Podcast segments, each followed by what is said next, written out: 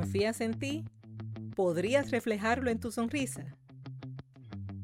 Porque el humor es una necesidad humana. Bienvenidos y bienvenidas a Humor en su punto. Estás escuchando el episodio número 44 titulado Entre el humor y la confianza.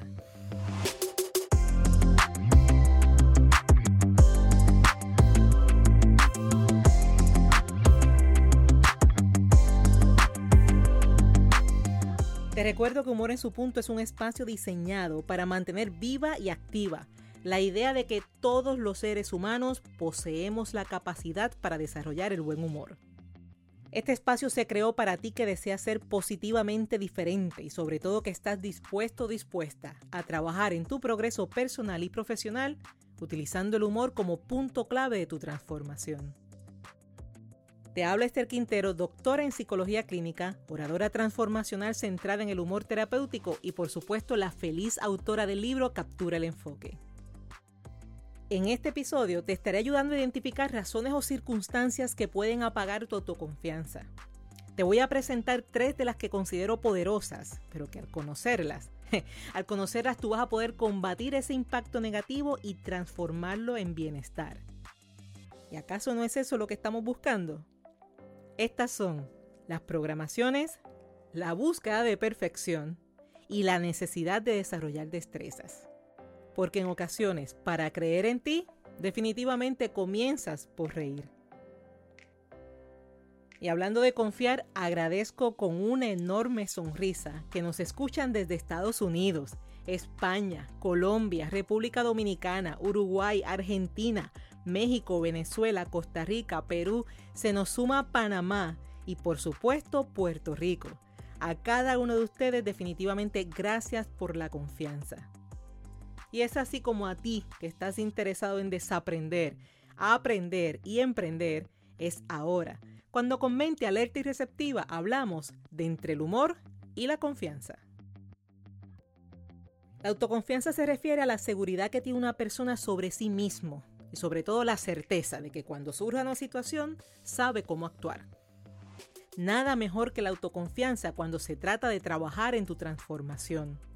Sin embargo, sin estadísticas en mano, sí podrás coincidir conmigo que existen personas con una enorme necesidad de aumentar esa seguridad en sí mismo porque al aumentarla van a poder consolidar sus planes y lo que son sus metas. El tema de la autoconfianza prácticamente corre paralelo a las capacidades. Fíjate en esto, que hay quienes teniendo capacidades carecen de seguridad en sí mismos, pero también hay quienes careciendo de capacidades tienen una seguridad en sí mismos increíble. Lo ideal, claro está, primero que todo, que confíes en ti y que esa confianza, esa seguridad, la complementes con tus capacidades. Hagamos ahora un ganar-ganar. Yo te ayudo mostrándote la importancia de la autoconfianza y tú me ayudas a ayudarte haciendo lo más real posible la siguiente experiencia. ¿Vale? ¿Qué te parece si recuerdas uno de esos momentos donde te sentías bien seguro, segura de ti, donde tu confianza en ti prácticamente lo era todo? Busca, ¿lo tienes? Pon pausa al episodio si es necesario, porque aquí ahora lo importante es que recuperes de tu mente el mejor momento posible. Vamos a ver. Vamos ahora a sentir. ¿Cómo era tu mirada? Recuerda ese momento y dime cómo era tu caminar. Viviendo esa confianza en ti, cómo eran tus gestos. Recuerda incluso tu respiración. Y si estás solo, en un lugar seguro, aprovecha y entra en la dramatización de ese momento. Válgame, si cantas con la escoba, el desodorante y el cepillo, también vas a poder hacer esto. Así que retoma ese momento. Y dime, ¿puedes reconocer la fuerza que ganas cuando confías en ti? ¿Notaste la sonrisa natural que se asoma de oreja a oreja? Y es que aún ante la necesidad de mantener una cara seria o de gestos neutrales, cuando confías en ti, Tú sabes que tienes la sonrisa por dentro y sabes que se siente súper bien. Y aunque ahora te voy a presentar la otra cara de la moneda, lo voy a hacer de una forma rápida. mientras te pido que mantengas la sensación anterior, es en la que te sientes con la sonrisa por dentro. Aquí voy. Sabes que cuando no confías en ti, cuando reina la inseguridad, esa sonrisa se apaga. En ocasiones incluso se transforma en miedo. Y puede que aún contando con excelentes habilidades y destrezas, de repente te congeles emocionalmente y pongas en riesgo todo el resultado. Pero eso no es lo que quiero para ti. Quiero que puedas creer y en ocasiones puedas comenzar por el disfrute de reír. ¿Cuándo y cómo? Existen variadas razones o circunstancias que pueden apagar tu autoconfianza. Te voy a presentar tres de las que considero poderosas, pero que al conocerlas vas a poder combatir ese impacto negativo y transformarlo en bienestar. Y estas son las programaciones, la búsqueda de la perfección y la necesidad de desarrollar destrezas. Comencemos con las programaciones. No es la primera vez que te hablo del impacto de las programaciones. Has escuchado este tema en episodios anteriores y también lo encuentras en el libro Captura el Enfoque. Pero a modo de repaso, las programaciones son esas ideas que recibiste de forma directa o indirecta y que por su impacto emocional o por su repetición la internalizaste, es decir, permitiste que programaran tu mente. Y esa programación creó impacto en tu forma de sentir, pensar y actuar. El asunto ahora es, ¿cómo puede una programación afectar tu autoconfianza? Lo hacen de forma simple y directa, como cuando escuchas frases de no vas a poder. ¿Quién tú? ¿En serio? Es que si tú logras uno, yo logro diez. Son esas y todo tipo de frases, donde de alguna forma aprendiste que tus acciones no tienen valor, o por lo menos no el valor que deseas asignarle y te enfatizo la palabra aprendiste. Y añado que no necesariamente es cierto. Seguimos. Otro tipo de programación es la basada en la experiencia, donde ante uno o más eventos en los que no llenaste tus expectativas, sientes que de repente ya no es posible. Una conclusión a la que llegas sin cuestionarte el contexto, sin evaluar qué exactamente fue lo que pasó. Y asimismo te programas cuando la experiencia ha sido de otro y sus resultados te impactan de una forma en la que de repente te encuentras pensando, es que si esa persona no pudo, yo menos. Si se le hizo difícil, imagínate a mí. Y es así como programas tu mente desde la experiencia de otros, una vez más, sin conocer el contexto y negándote la oportunidad. Como programadora neurolingüística podríamos hablar de programaciones largo y tendido lo cierto es que por expresiones y experiencias de otros, así como por expresiones y experiencias propias, le llevaste un mensaje enérgico a tu mente. Y ese es dudar de tu capacidad, dudar de ti. Lo injusto de esa duda es que no valora el historial ni los logros ni las posibilidades. Y para contrarrestarlo, será necesario que le lleves a tu mente un mensaje igual o mucho más enérgico y sustentado. Comienza con una breve mirada al pasado, en busca de tu historia, de esos momentos donde sí lo lograste, donde sí pudiste, donde sí lo hiciste. Cuando tengas un recuerdo favorable, cuida que ese recuerdo no se contamine con esas justificaciones negativas como es que me ayudaron, es que era fácil. No, no, no, no. Concéntrate en lo valioso, en reconocer que lo hiciste, Concéntrate en tu estrategia, en identificar cómo lo hiciste con los recursos que tenías en aquel momento. Crea un diálogo interno con esa información, porque esto te va a ayudar a contrarrestar el diálogo que inicialmente te programó.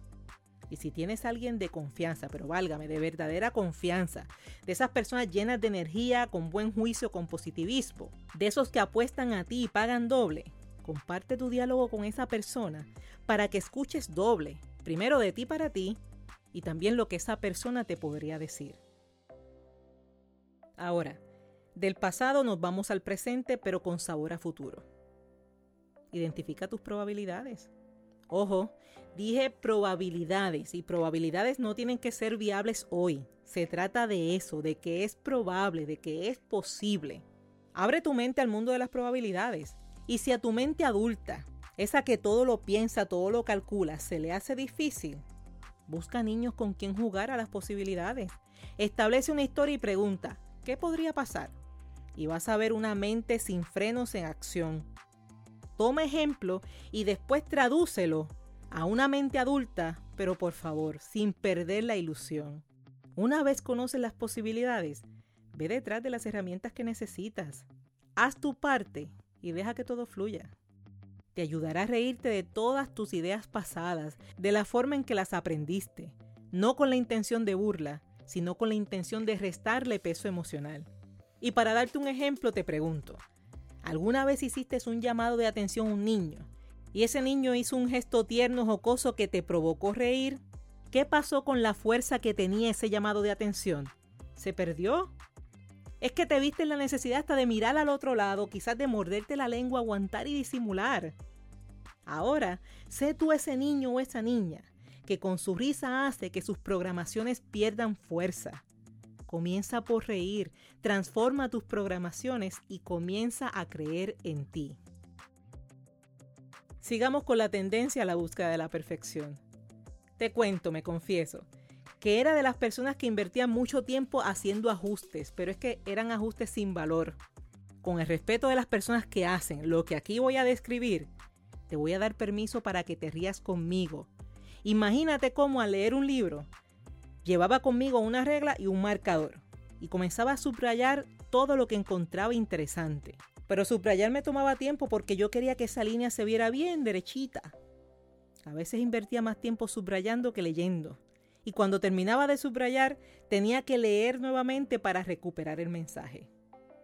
También fui de las que anotó información en un documento y perdí más tiempo en el formato que en el contenido. Y ni te digo de la cantidad de veces que revisaba un correo electrónico antes de darle enviar. Escribirlo, dos minutos. Revisar y enviar, fácilmente 20. Y no era el contenido. Era la tendencia a buscar que todo se fuera perfecto. Esas son ideas simples. Existen otras más complejas. Lo cierto es que buscando la perfección, dejamos pasar grandes momentos. Cosas que no hacemos porque supuestamente no estaban listas. Momentos que se dejan pasar porque ya vendrá uno mejor. Y quizás te preguntes, ¿cómo la búsqueda de la perfección afecta tu autoconfianza? Simple. Si vas detrás de lo perfecto, es porque lo que hoy hiciste aún no está como quieres. Detrás de todo esto, comienzas a aprender que no es suficiente, que tú no eres suficiente. En la búsqueda de la perfección, podrías llegar a ser muy estricto contigo mismo contigo misma, y cuando menos lo esperes, se va a asomar el signo de interrogación. ¿Lo estoy haciendo bien? Y con él, la inseguridad. Si no te das cuenta de ese patrón, o si reconociéndolo lo estás dejando pasar, el patrón va a aumentar provocando en ti la ansiedad y la duda sobre cada cosita que haces. Comienza a reírte de lo que has hecho, pero también aprende a reírte de tus posibles errores. Solo necesitas el compromiso de hacer las cosas lo mejor posible, sin que eso implique que sean perfectas. Al final de cuentas, ¿qué ganas con líneas perfectas marcadas en un libro? ¿Qué ganas con 20 minutos invertidos revisando un correo si se trata no del contenido, sino en búsqueda de la perfección? Hay mucho más por vivir que las líneas rectas. Hay mucho más que hacer en 20 minutos. ¿Me sigues? El problema no son las líneas ni la revisión. El problema es la energía que dedicas y que no trasciende, así como esa tensión autoimpuesta. Valórate como eres. Disfruta la tranquilidad de haber hecho lo mejor posible, aunque eso no implique perfección. Disfruta e invierte el tiempo que la perfección te resta en actividades que disfrutes, que te provoquen bienestar. Ríe de lo que fue, pero ríe más por lo que será. Renuncia a la perfección y acepta que eres suficiente. Cuando para creer en ti no necesitas perfección, comienza por reír. Y el número tres, necesidad de desarrollar destrezas. Una de las observaciones que suelo hacer es que el humor no esconde, no disfraza la realidad. Así no se usa el humor. ¿Por qué te digo esto? Porque una tercera posibilidad es que tu falta de confianza en ti mismo se deba a la falta real de recursos y estrategias. Si ese es el caso, para creer en ti, comienza por reír y continúa por identificar los recursos que necesitas y las formas en que los vas a adquirir. Cuando se trata de falta de confianza, imagina que enfrentas el reto o esa situación pendiente. Y acto seguido pregúntate, ¿qué realmente necesito? Quizás necesites información que puedes adquirir a través de un mentor, Quizás necesites actitudes que las puedes desarrollar al exponerte. Quizás lo que te haga falta es apertura mental ante nuevas experiencias. Quizás lo que necesitas son nuevos modelos de pensamiento que los desarrollas cuando te cuestionas. Piensa y dime, ¿qué necesitas? ¿Qué es eso que cuando lo adquieras vas a sonreír y vas a caminar con el mismo estilo que lo hiciste en el ejercicio inicial? Por hoy, decide cuestionarte, identificar y trabajar.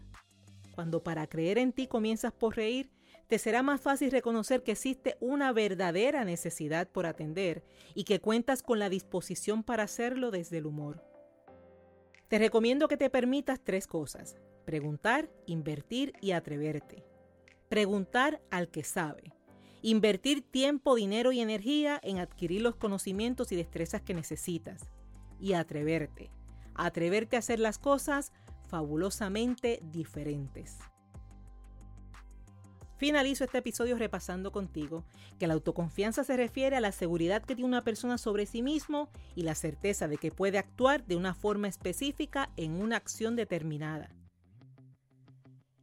Te ayudará a reírte de tus pasadas ideas, de la forma en la que aprendiste, no con la intención de burla, sino con la intención de restarle peso emocional.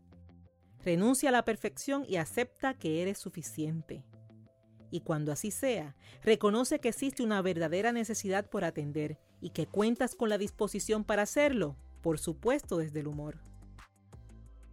Este ha sido el episodio número 44 de Humor en su punto. Si ha sido útil para ti, si estás de acuerdo en que aporta contenido de valor, déjamelo saber suscribiéndote en la plataforma de tu preferencia, al mismo tiempo que asignas una valoración de 5 estrellas y dejas tu comentario indicando cómo humor en su punto ha sido útil para ti. Este episodio está siendo publicado el 28 de abril del año 2021, abril, mes del humor. Agradezco a cada persona que de alguna u otra forma fueron parte de Humor en su punto, celebrando el Día Internacional del Humor. Así que te invito a visitar mi página de Facebook donde me consigues como Esther Quintero y en la fecha del 24 de abril encontrarás todas las transmisiones del evento. Disfruta, aprende y celebra el humor. Y si aún no tienes tu copia del libro Captura el Enfoque, puedes obtenerla con tan solo entrar en Amazon.